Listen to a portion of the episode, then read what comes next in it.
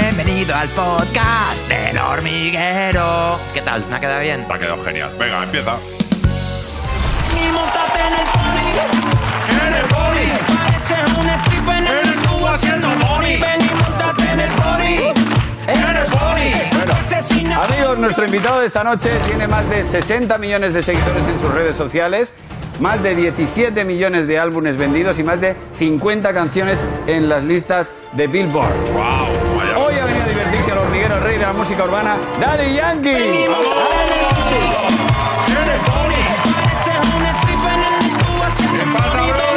¿Qué pasa? ¿Cómo estás? Sí, Barberón, saludos, qué bueno estar con ustedes.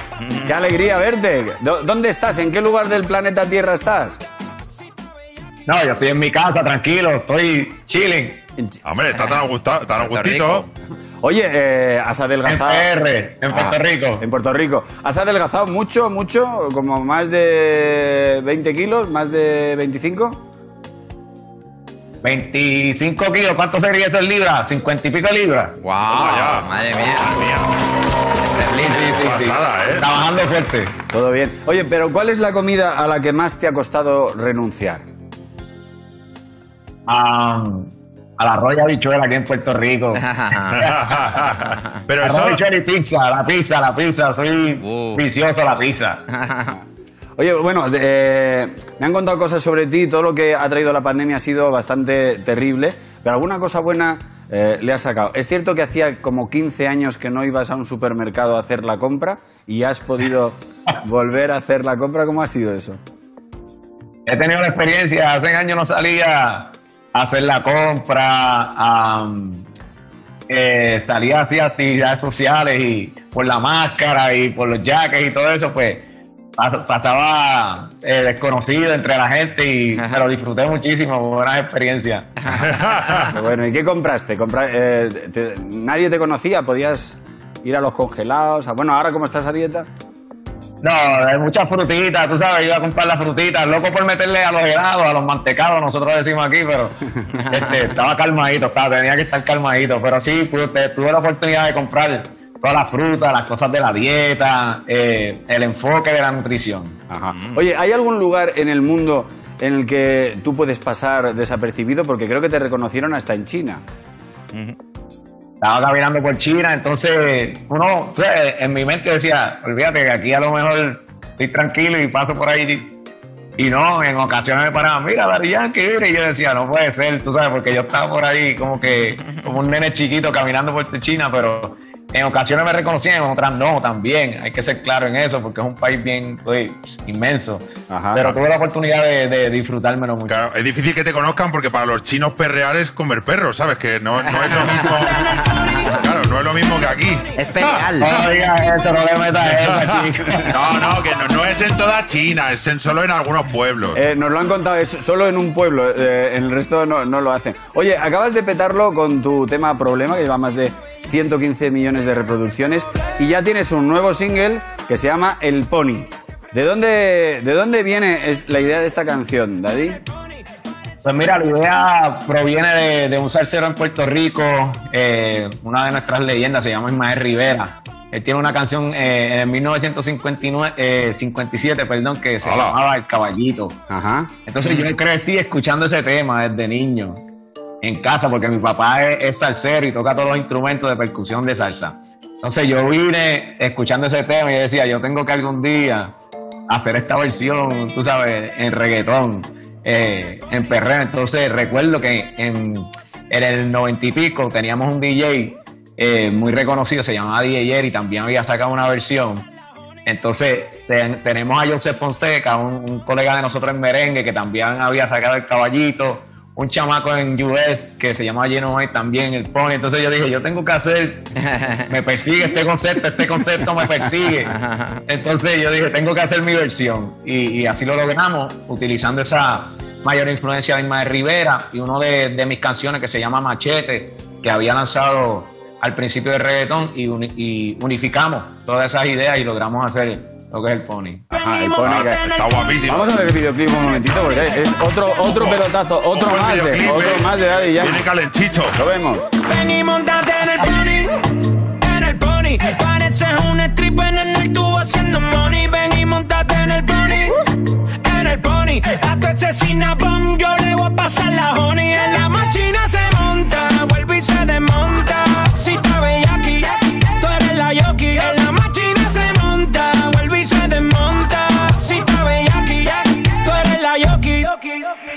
Montate en el pony. En el pony. Pareces un ¿Cómo? Eh, es, eh, es pegamento, amigo, es pegamento. La oyes una vez y ya está- estábamos en el ensayo esta tarde, todo el mundo y ya todo el mundo. En el pony, en el pony, en el pony. ¿A ti también te, a ti también te pasa? ¿A ti también se te queda pegada cuando haces un tema de estos o qué? Sí, yo me los disfruto mucho. En realidad, este es una línea donde me da la oportunidad de que la gente conozca este ese lado que, que a mí me gusta ser jocoso, vacilar, pasarla bien. Eso es un lado que, que vengo explorando a través de los años en mi música, porque eh, en ocasiones yo era bien agresivo, bien agresivo. Entonces decía, yo estoy loco que la gente conozca también esta parte donde yo me disfruto y, y- y es el lado donde es el humor, el vacilón, eh, pasarla bien, ¿me entiendes? También que es una parte de la emoción de la música, la alegría y el, Qué bueno. y, y el, y el vacilar. Ajá. Oye, y también, eh, también has grabado un tema con uno de tus ídolos, que es Marc Anthony.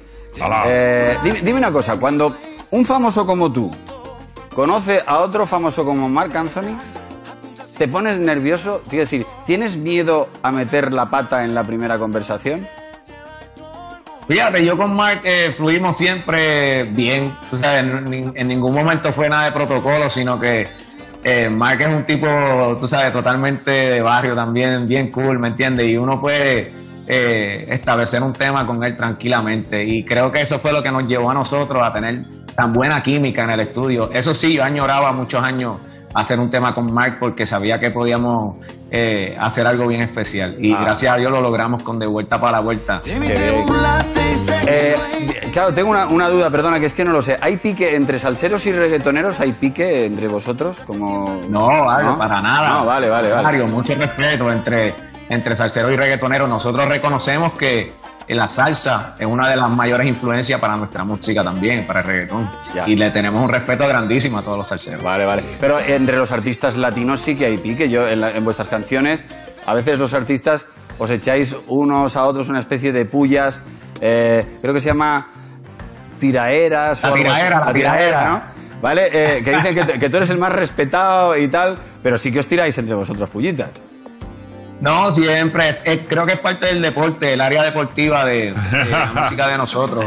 ¿Me entiendes? Y eso está, si lo busca desde, inclusive desde la salsa, eh, los salseros, eh, ellos se trepaban a unidad entre ellos. Nosotros tenemos la música de nosotros aquí, la trova, que, que se trepaban a improvisar con las guitarras, a, Ajá.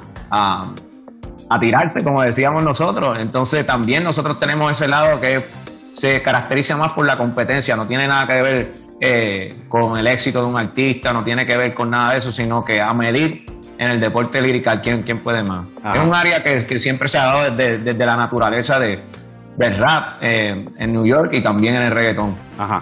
Tú, eh, fíjate, Daddy, que siempre que eh, hablo contigo, eh, siempre me sorprende.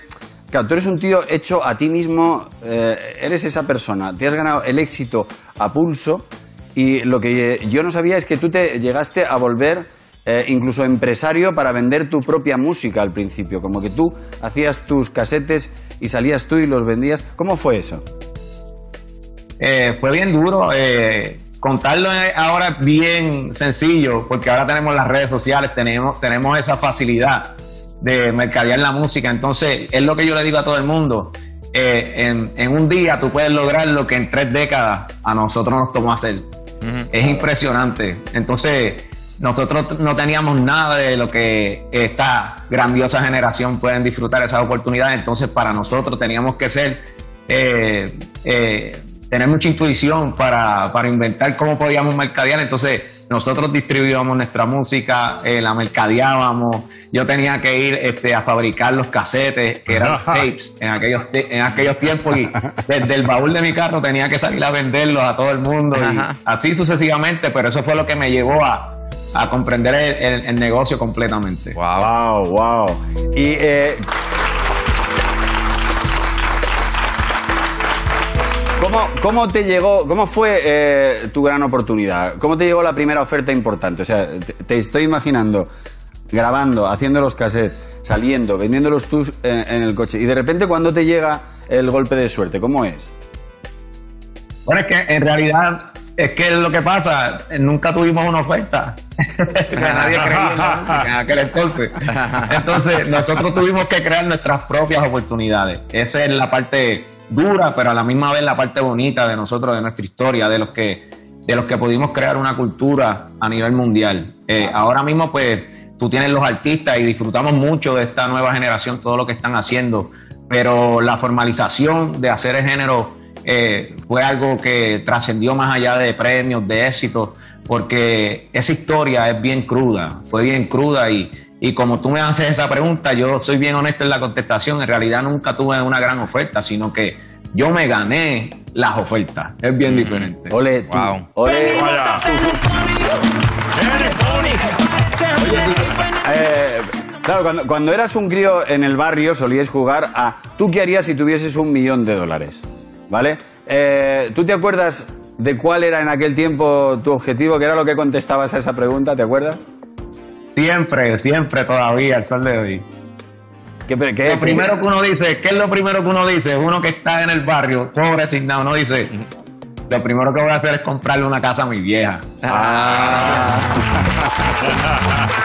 Eso es lo que uno hace. qué bonito. Y ese fue lo primero que hice. Cuando vine el chequecito por ahí dije, hey, vieja, toma su regalo ahí tranquila y viva ahí con calma. Buah, qué, Ah, qué guay. qué momento, ¿no? También de conseguir eso, de conseguir el sueño. Increíble, creo que para, para cualquier chamaco que está en el barrio es un sueño y un anhelo poder, poder comprarle tu casa a esa persona que, que se ha fajado contigo toda la vida. Qué bueno, qué bueno. Qué guay. Eh, ¿Cómo fue? Intenta, de- ya sé que es difícil de describirlo, pero o sea, tu, madre no tenía ni idea de que tú le habías comprado la casa, la llevas por sorpresa en un coche y eh, llegas a un sitio y le dices esta casa es tuya. ¿Cómo fue ese momento?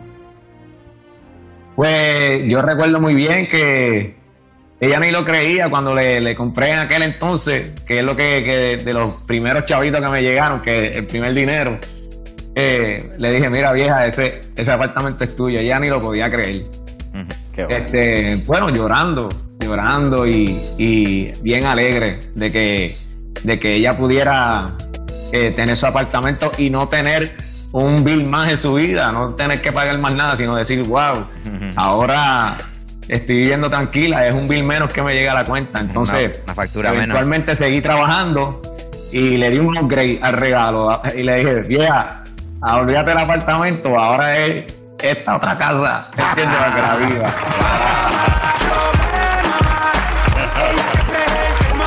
También, eh, claro, eh, eh, estás ganando mucha pasta y estás haciendo un montón de obras sociales como becas universitarias a presos que se quieren rehabilitar. ¿Por qué has elegido eh, este sitio para ayudar? ¿Tienes gente cercana que ha acabado en la cárcel?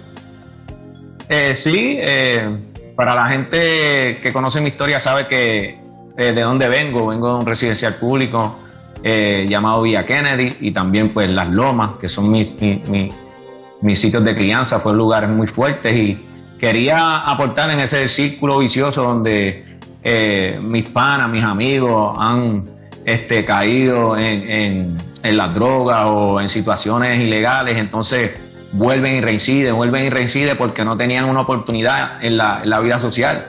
Cuando tú enseñas el récord, entonces tienes que enfrentar una, una cruda realidad que no muchas personas creen en las segundas oportunidades y es la realidad. Claro.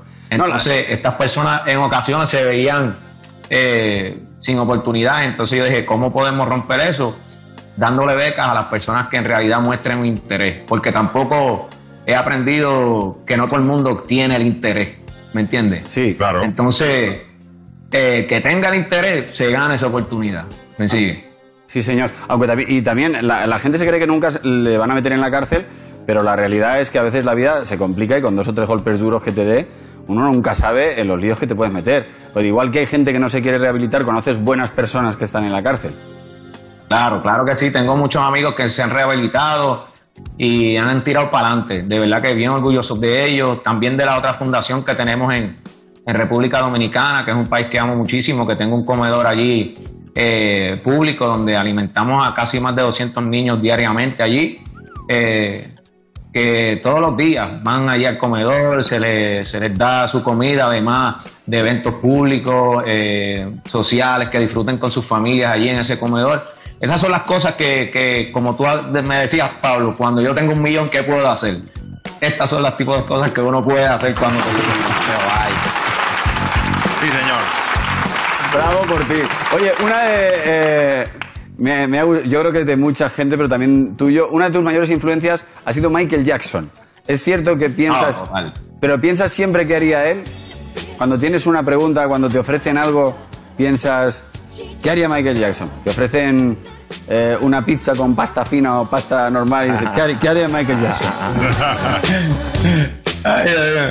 Yo sinceramente cuando, cuando pienso en, en- en Michael, eh, lo que era influenciado en mi vida es la manera que él hacía los videos. Él siempre hacía los videos más espectaculares. Entonces yo decía, ¿cómo yo puedo hacer eso en mi carrera siempre? Eh, tener un video espectacular. Y siempre trato de cada vez que voy a hacer un trabajo decir, ¿qué haría este pana? ¿Qué haría este pana? Qué bueno, Daddy, felicidades por tu nuevo tema, el Pony. ¿Vas a venir pronto a España o qué? Ahora ya están Sí, mejorando sí, todo, ¿no? planes, esperando que todo progrese, eh, mandándole buenas vibras a todas las personas que han pasado por esta prueba, eh, a toda España, que estoy consciente de, de- de lo que han sufrido, entonces eh, que se repongan, que siga la cosa mejorando, muchas bendiciones y espero estar con ustedes próximamente, de verdad que es un país que amo muchísimo, lo disfruto mucho cada vez que voy, aprendo de historia cada vez que voy. Y los extraño mucho, espero estar con todos ustedes próximamente por allá. Hombre, claro que sí. Aquí te esperamos, David. Y recuerda que en YouTube tienes una selección de los mejores momentos del hormiguero de toda la historia. Y después de Daddy Yankee, la tertulia, por favor. Eh, tiene que llevar la pantalla y ya entra Cristina Pardo, María Laván y Juan del Val.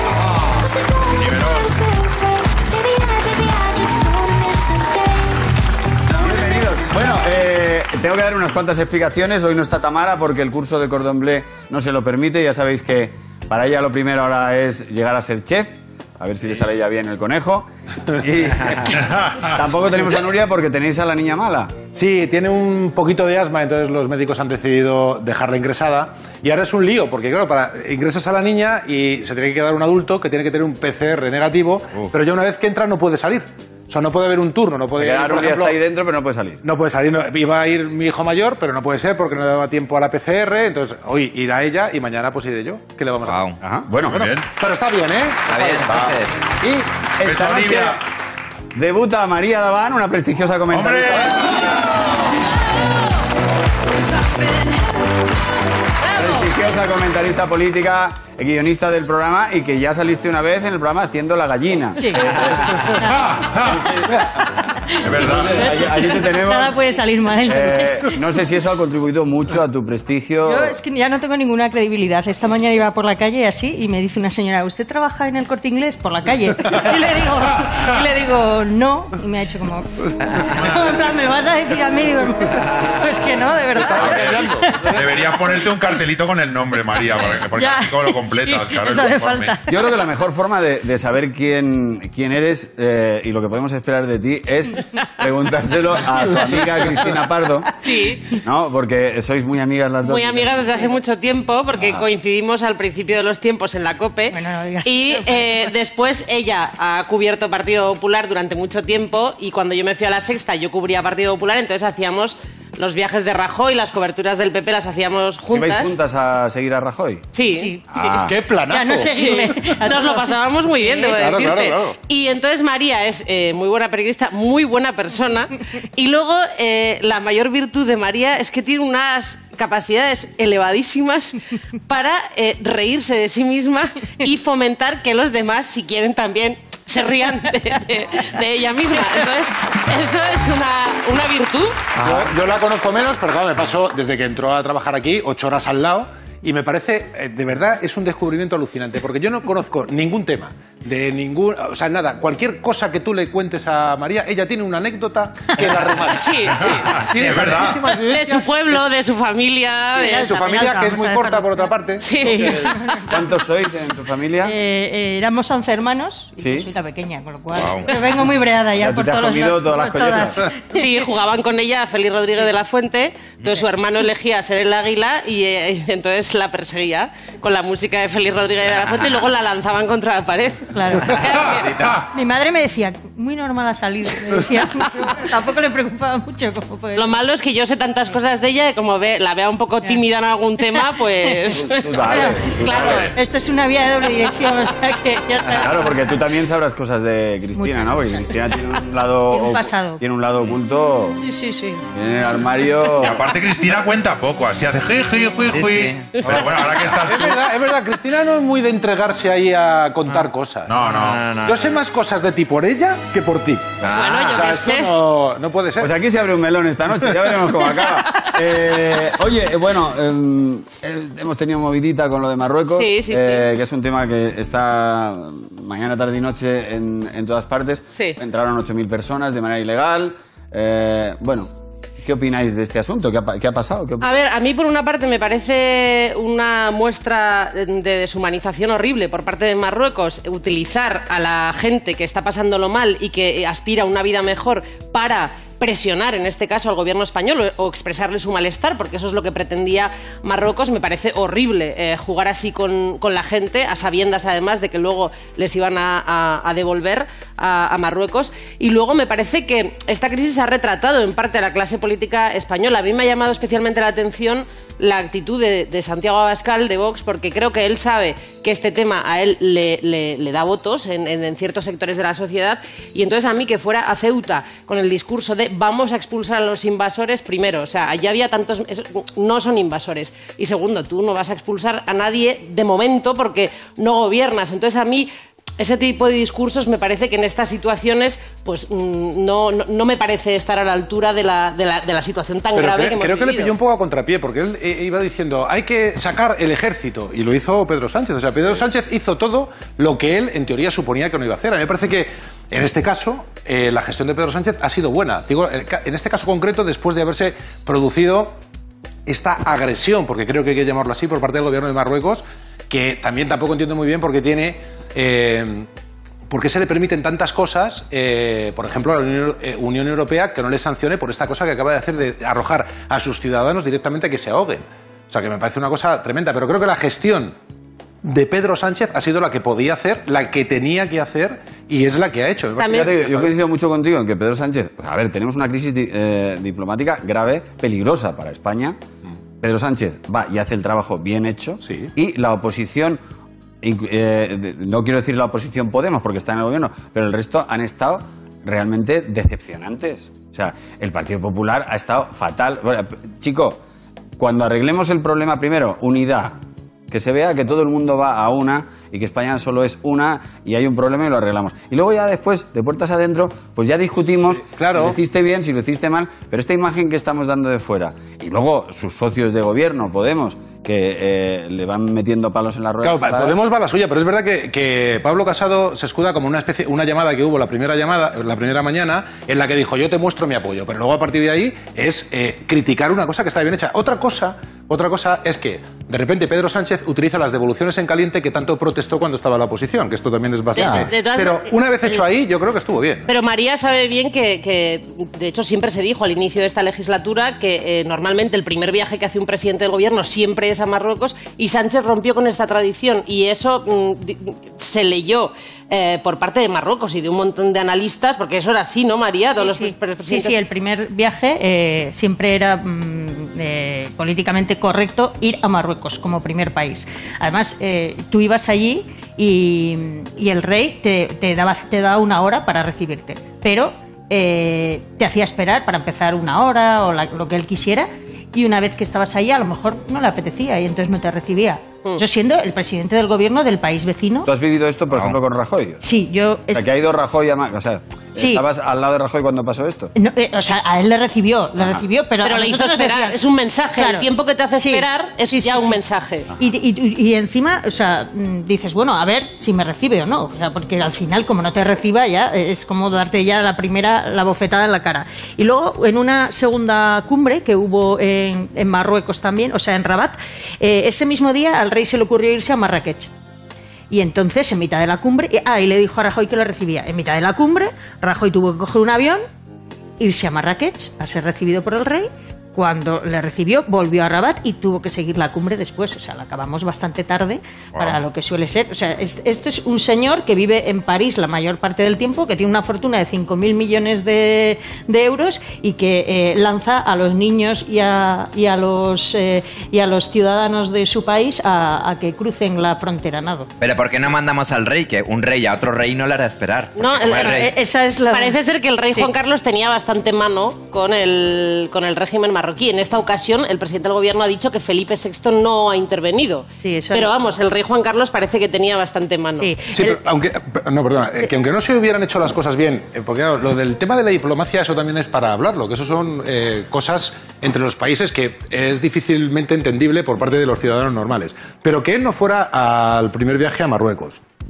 Que haya, eh, se haya traído, esté aquí en España el líder del Frente Polisario. Todas estas cosas pueden ser eh, afrentas diplomáticas contra Marruecos más o menos importantes. Que tiene la piel pero muy esto, fina. Que tiene la piel muy fina, claro, pero Claro. a mí lo que, lo que me sorprende es que dicen, bueno, esto es una cosa, pero no se puede justificar luego, lo que luego hace Marruecos. A mí me parece que es un gobierno que, si estuviéramos hablando de otros, de otros países, diríamos que es un gobierno asesino, directamente. Y sin embargo, la Unión Europea ni se moja. Dice, no, sí, bueno, esto es la frontera europea, pero como diciendo, con este país, que esto es otra de las premisas, eh, con Marruecos hay que llevarse bien.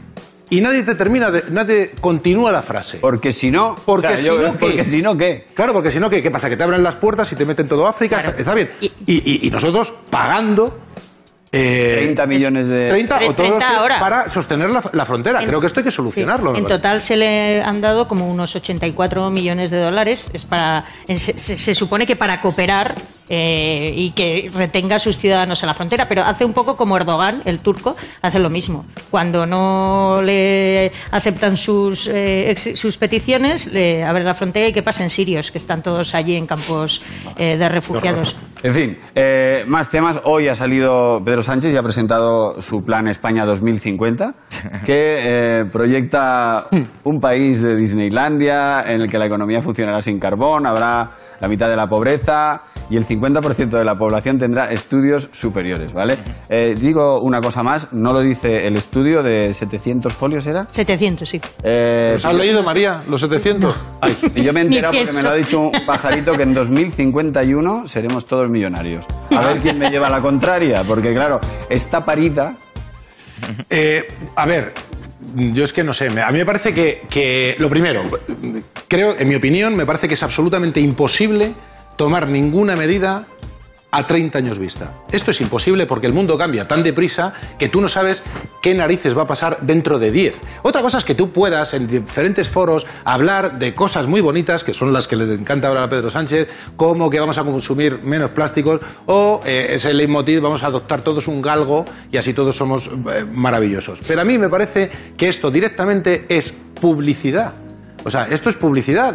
Alguien sale allí y dice, vamos a ser todos muy buenos y yo tengo una conciencia social muy por encima del resto de la humanidad y me pongo a decir esta cosa que a mí me parece, es que a mí me parece, y ya termino, un insulto directamente a la población, teniendo en cuenta cómo está la población en este momento, que lo que quiere es vivir que usen su horario laboral en solucionar los problemas del año 2021. Claro, que hay muchos. No los del 2050. Los- los- a ver si... Lo digo porque igual no llegamos al 2050 como Claro. así. Sí. A mí me parece todo muy bonito y me parece, en esencia, una falta de respeto Yo- a lo que está pasando. Yo es que creo que no excluye el, el- el estar preocupado por el futuro o por el, el planeta que les vamos a dejar a las siguientes generaciones con efectivamente en la situación en la que estamos ahora mismo, que es que hay un montón de personas que no tienen solucionados sus problemas en el presente. O sea, el futuro nos preocupa a todos. ¿Qué va a ser de mí dentro de cinco años? Pero, pero es que el presente es mucho más acuciante que... mm, Que en este momento huele a chamusquina. Yo en el Está- 2050 quiero ser alta, delgadísima y con ojos verdes. ¿Se puede? Claro, Por Seguramente. sí. claro que sí. Y ¿Por qué no no? Iván Redondo. Ah, vale. Bueno, eh, hay una noticia que me ha molestado muchísimo y es que eh, esta semana están vacunando a los ancianos de 50 a 59 años. ¡Ah! ¡Ah! Vaya, Pablo. Ya te toca. Fue un titular fake que luego se coló otro de ancianos de 40 a 49 Claro, años. pero, pero ¿qué es esto? Eh, no Sí, sé de dónde sí, salió, fue, pero... fue fake, pero luego se lo publicó un periódico que quería hacer. Sí, sí, sí, eh, Mediterráneo. No, no, que fue fake. Ah, ah, sí, sí, sí. Claro, eh, Mediterráneo publicó un titular de los castellonenses de entre 40 y 49 años se vacunarán Sí. el 15 de junio. Y alguien lo cambió en la red y ponía los ancianos de 40 a 40. Porque es muy fácil, el domingo lo contamos, es muy fácil cambiarlo. Y era todo fake, tanto el primero como el, como el del Mediterráneo. Aquí somos do- dos ancianos de 50 Somos dos ancianos y encima no nos llaman. Es ¿Eh, ¿No verdad. te han llamado, Eh, Pablo? A mí no me llaman. ¿No? A mí tampoco. Yo ¿A ti tampoco? llamé el otro día a un teléfono así de información y... eh, Puede ser porque lo hayáis pasado eh, y entonces os, os dejan En para el teoría no. En teoría no. No, porque te ponen, en todo caso, a Pablo le pondría una dosis solo. claro, pero que me la pongan, coño. Claro. Sí, pero, también, pero es que yo no conozco a nadie que le hayan llamado. De, de ancianos, me refiero. Ancianos como Ancianos como tú y como yo, Sí. de 50 a 59 años. Yo tengo y, algún hermano anciano que le han llamado. y le han llamado.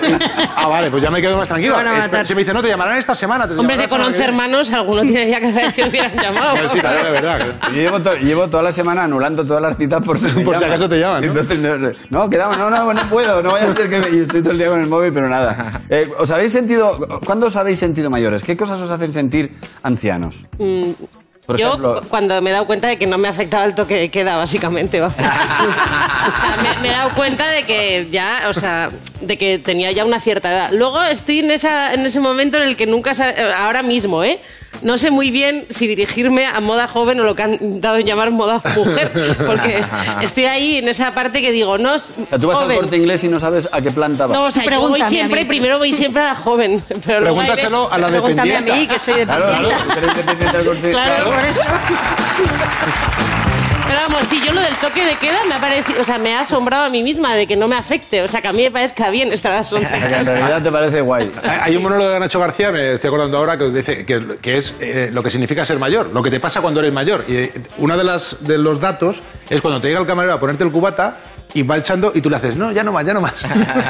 Sí. Yo, yo tengo Si una... estás ya ahí, Juan. dice, "Mam, ¿Ya mam, eres, ya". de eso- ¿Eres de esos ya, Juan? Hombre, claro, buah, ¿Lo paras? Desde Habría hace que, 15 años. habría que preguntarse en esta mesa quién más es de esos. Yo soy de esas, María no sé. No, yo tengo una teoría de cuando te María no estás le haciendo mayor. pasta en ¿eh? una copa nunca. No, no, hombre, tampoco No, digas hombre, no, pero...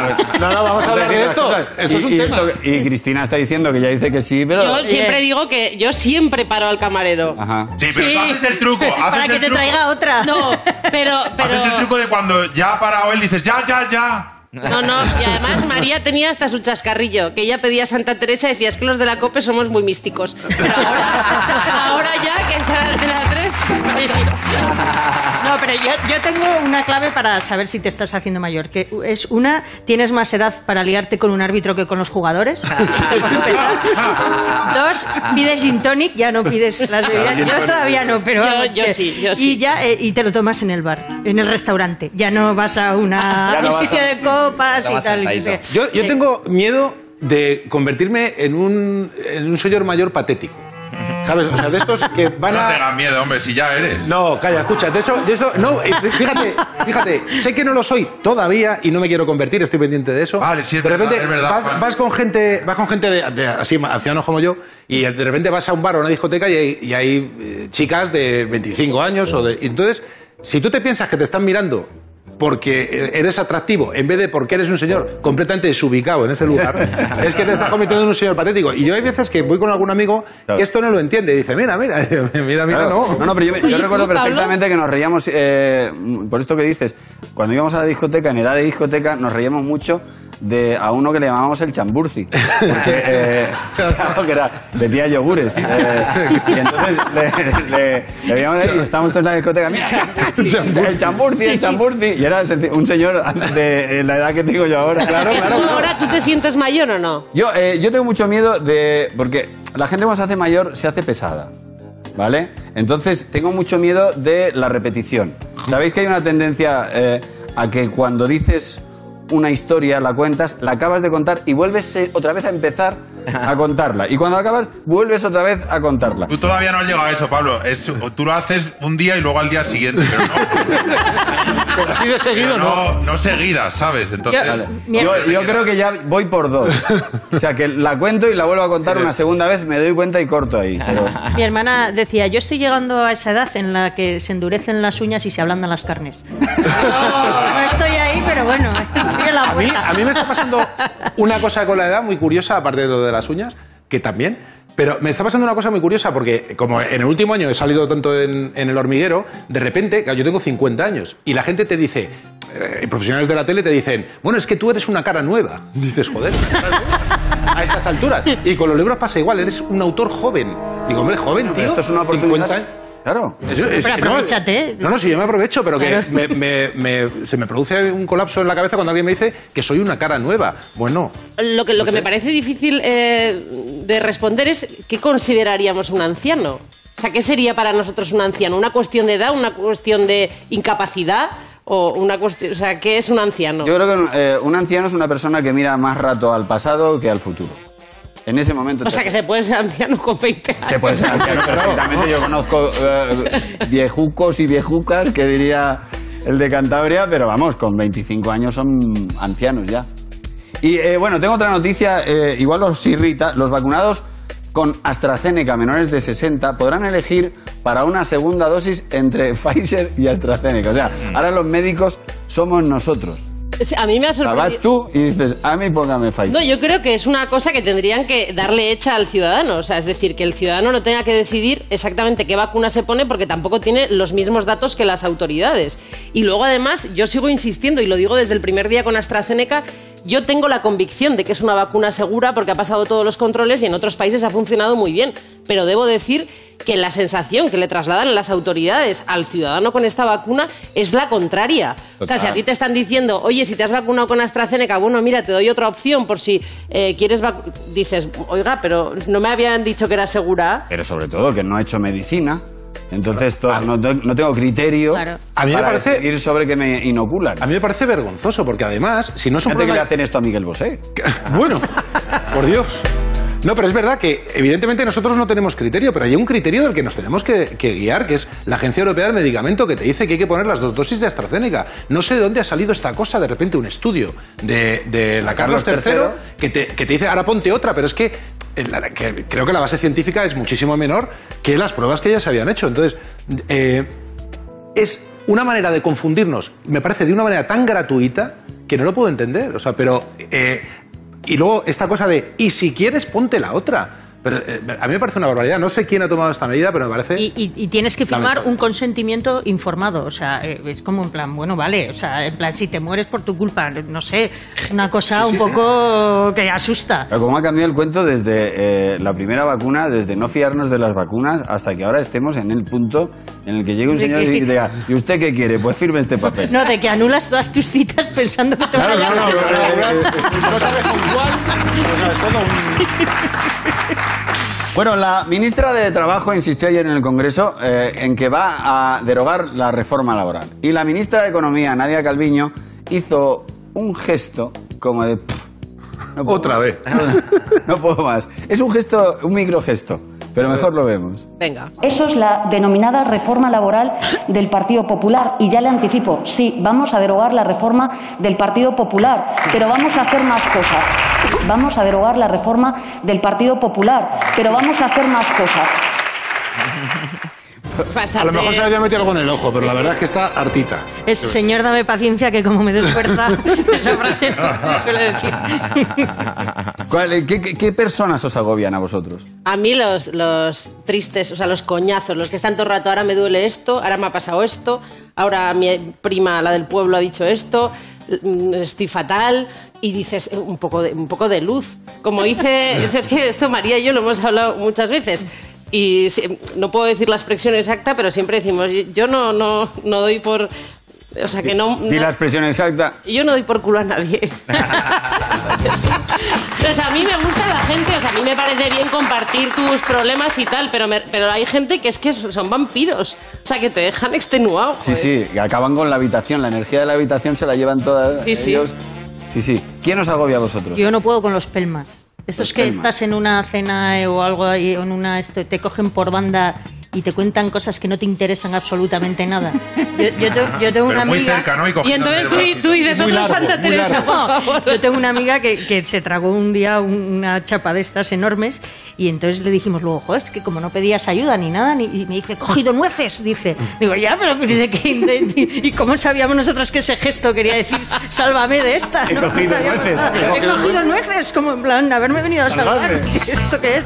Claro, y, hombre, yo tengo aquí. eh, Bueno, claro, a ver, no- que- no sé si esta yo- pregunta- sí, Yo, sé, a mí no me hagas esta pregunta. Claro, claro, claro. Porque si a lo mejor me empiezo y no paro y todavía queda mucho programa. Dale un programa. Pero bueno, así en principio yo estoy de acuerdo contigo, yo prefiero siempre un malo a un pesado. Un pesado no, o sea, no, porque me, no puedo. O sea, ya has contado la historia, ya está, ya, ya ha Y los políticamente correctos, por ejemplo, los que ya sabes lo que van a decir de todo. Es, que son previsibles de todo, ¿no? De te- todo. Es no. "Ah, ya sé tu vida. Claro. O sea, según has contado esto, puedo decir el resto de las cosas que vas a decir toda la noche. Toda la noche. Por ejemplo, hacemos un este. Eh, bueno, soy. soy es que, Te lo digo yo, te lo digo yo. Soy animalista. ¿eres, vega- ¿Eres vegano? A punto, vegetariano porque me cuesta un poco, pero luego ya seré vegano y, vegano y tengo mucha conciencia social. Y bueno, pero vamos, el, el- el políticamente correcto sí es verdaderamente. Y has adoptado un galgo. Sí, he adoptado un galgo también, que eso ya me convierte a mí en una persona muchísimo mejor que tú, pero vamos. ¿Y tú, Pablo? ¿Qué? ¿A quién no aguanta? Ya lo he dicho a los Ah. políticamente correctos. Ah, no me he enterado. No lo soporto. O sea, eh, es una cosa que me da un asco. Que no, que no Era puedo. para que abundaras, No, porque. que me- me- no, que me parece que ya. eh, la, la gente se deja llevar por esta ola de políticamente correcto y dice, si yo me meto en esta vía, yo ya no tengo que pensar nada. Yo ya sé lo que está bien, lo que está mal, la música me que me tiene que No, porque gustar, está el todo partido mal. al que tengo que votar, ya lo sé todo. No tengo que trabajar y pensar por mí mismo qué es lo que opino de cada puñetera cosa. Y entonces, eh, hombre, yo desde aquí animo a la gente a que apague la tele, a que apague la tele y a que piense por sí mismo lo que opina de cada cosa. A mí Si no, apagas la tele, ¿cómo vas a pensar en lo que piensas, Pablo? Que te apaga la tele, apaga el móvil, deja las redes sociales y vete al campo y piensa tú qué opinas de la vida. No, a mí me, me, carga mucho las personas, esto no es la parte del polémico, ¿eh? que todo el rato eh, hacen referencias literarias. ¿Sabes? Esto yo no puedo, o sea, pero... pero Como dijo- como dijo di- Tagore- Claro, y esto es una cosa que es de María, que me la dio a mí para el polémico, las personas que dicen, dicen todo el rato, según dijo Churchill. Es que Churchill, vamos, habló, No pudo decir tantas cosas a lo largo de su vida. habló para los tertulianos, Churchill. Para los tertulianos todo el mundo cita a Churchill. Esa gente me saca de quicio. Y eh, es que no puede- me apetece un polémico, ¿no? ¿Que no queréis Venga. unos polémicos? Sí, sí, claro. Un polémico de Juan del Val. si es que- ¿Quién, te ha, Venga, quién te Juan. ha fastidiado? No, pues mira, una cosa que en la, en la que yo creo que no es polémica porque está todo el mundo de acuerdo. O sea, los camareros que te quitan la cerveza cuando queda un poquito. O sea, ¿qué prisa tienes, tío? Estoy, ¿verdad? Eh, eh, eh, ¿No saca de quicio? Si la Y- tienes ya calentorra, Juan. no, no, pero, pero que no me la quites, que es mía. Ya diré yo cuando dile- a lo mejor le digo, tráeme otra, pero no me quites esa. Y el, eh, esta cosa que tienen también la mañana los camareros, ¿eh? Que, que queda un trocito de jamón en el plato. Y lo coge y te dice, venga la de la vergüenza. no. Te voy a decir una cosa, Juan. Dime. Lo que no sé es cómo te reciben con los brazos abiertos en la hostelería. Porque les has dado un guant, unos No es verdad. guantazos a los, Perdona, a los camareros les, han les has dado a los camareros de los bares unos guantazos en esta sección. No es verdad, yo los Sí, he sí, defendido sí. muchísimo e incluso me han invitado porque estaban de acuerdo en todo lo que yo decía.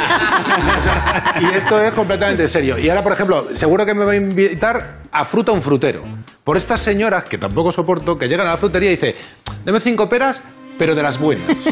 Pues, joder. ¿Qué, qué te piensas que te va a dar el frutero? ¿La de la- las malas? Y luego tengo una cosa que me, me voy a meter en un lío y lo sé.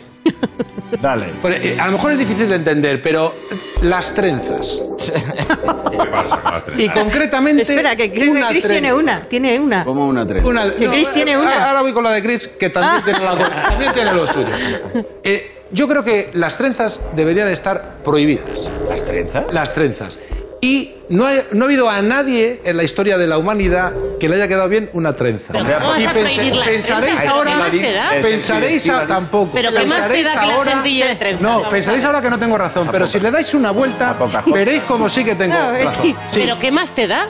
A mí me da igual. Se lo cuentas a Lucrecia, que tiene todo el pelo. toda la- No, pero eso son trencitas, que eso es lo que Ah, dice Cristina. Yo ah, digo, bueno, la trenza debería desaparecer. Y yo sé que ahora mismo mucha gente en casa me está apoyando. y, y cuando. Y Puede que no haya en este momento nadie más solo en España que tú. Es un viejo truco. Serán cosas en las que la mayoría No. de la gente no habrá pensado nunca, Juan. No, por eso es que de eso se trata. Pensar Ah. en eso. Pensar en una persona guapa y de repente se pone una trenza y es más fea. Y cuando creáis. que- Eso es verdad. Eh, A- Aquí, ¿Ves eh, cómo vais Has entrando? hecho al primer fan. Venir aquí, Has venir aquí conmigo, porque y cuando, y cuando lleguéis a... eh, vosotros pensáis, no, me queda bien la trenza. La infanta Elena también cree que le queda bien la trenza. Y no Sí, le no. queda bien Eso es trenza. verdad. No le queda Es bien verdad que la, la trenza bien, bien... Ahora es que me has convencido por una cosa que no la quiero decir.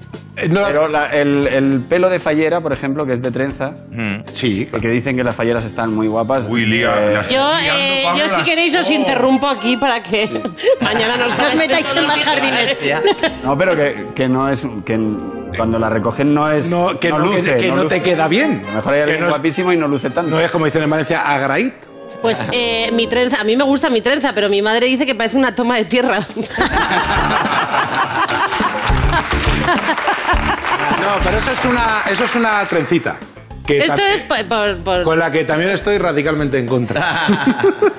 Oye, tengo una, tengo una última noticia, eh, así brevemente. Eh, la Guardia Civil ha detenido en Alcalá de Xivert a una madre y a su hija por hacerse pasar videntes y tarotistas y extorsionar a sus clientes con objetos que supuestamente les iban a ayudar a resolver problemas.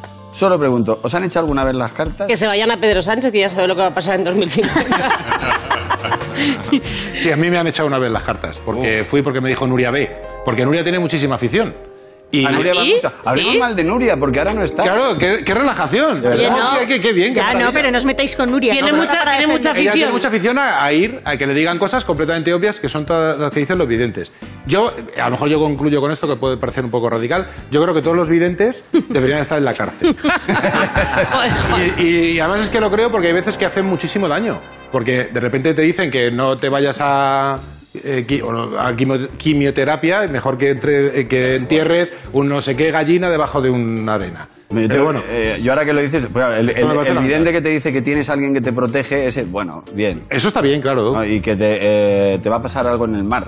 Sí, se meten en el, en el mar o hay una persona rubia que te influye. Vas Bueno, a tener que tomar una decisión. Sí, claro. Sí. Yo tengo un amigo que pagó por un per feng shui como 100 euros. Un ¿Qué es eso? Feng shui, pues no sé, te debía dar relajar o algo, pero vamos, Ah, bueno. relajar, relajar. Se quedó la que se lo vendió, porque vamos. A a mí me, eh, un vidente me dijo, es que claro, me jodió vivo. Me dijo, tú a los 25 años vas a tener un accidente de tráfico, Joder. pero te vas a salvar. Y entonces, tú imagínate, mi cumpleaños número 24, yo que tenía un talbo samba, entonces digo, no lo toco. No lo tocas. Y entonces cada vez que cogía el coche, bueno, y ese mismo vidente me dijo, eh, y sobre todo, y por encima de todo, nunca bucees. Porque morirás en un accidente de buceo. No. ¿Ves? Entonces, claro, he estado Pero que hasta los desagradable, 50 ¿no? años sin bucear por culpa del puñetero vidente que me dijo. Pero yo creo que sería uno de esos que le, le tiraste el micro cuando eras DJ y le dio en la cabeza. Igual. Pero ahora buceas. Bueno, ahora buceo, claro que buceo. Buceo todo lo que puedo, estoy deseando, a ver si ya podemos... Tampoco, tampoco te vicies. Bueno, eh, en fin, gracias a todos. Gracias Cristina, gracias María, gracias Juan. Y gracias a Sara Sáramo y a todos los que nos visteis ayer, porque fuimos una vez más el programa más visto del día. Gracias volvemos el lunes con José Luis Peralo. Chao.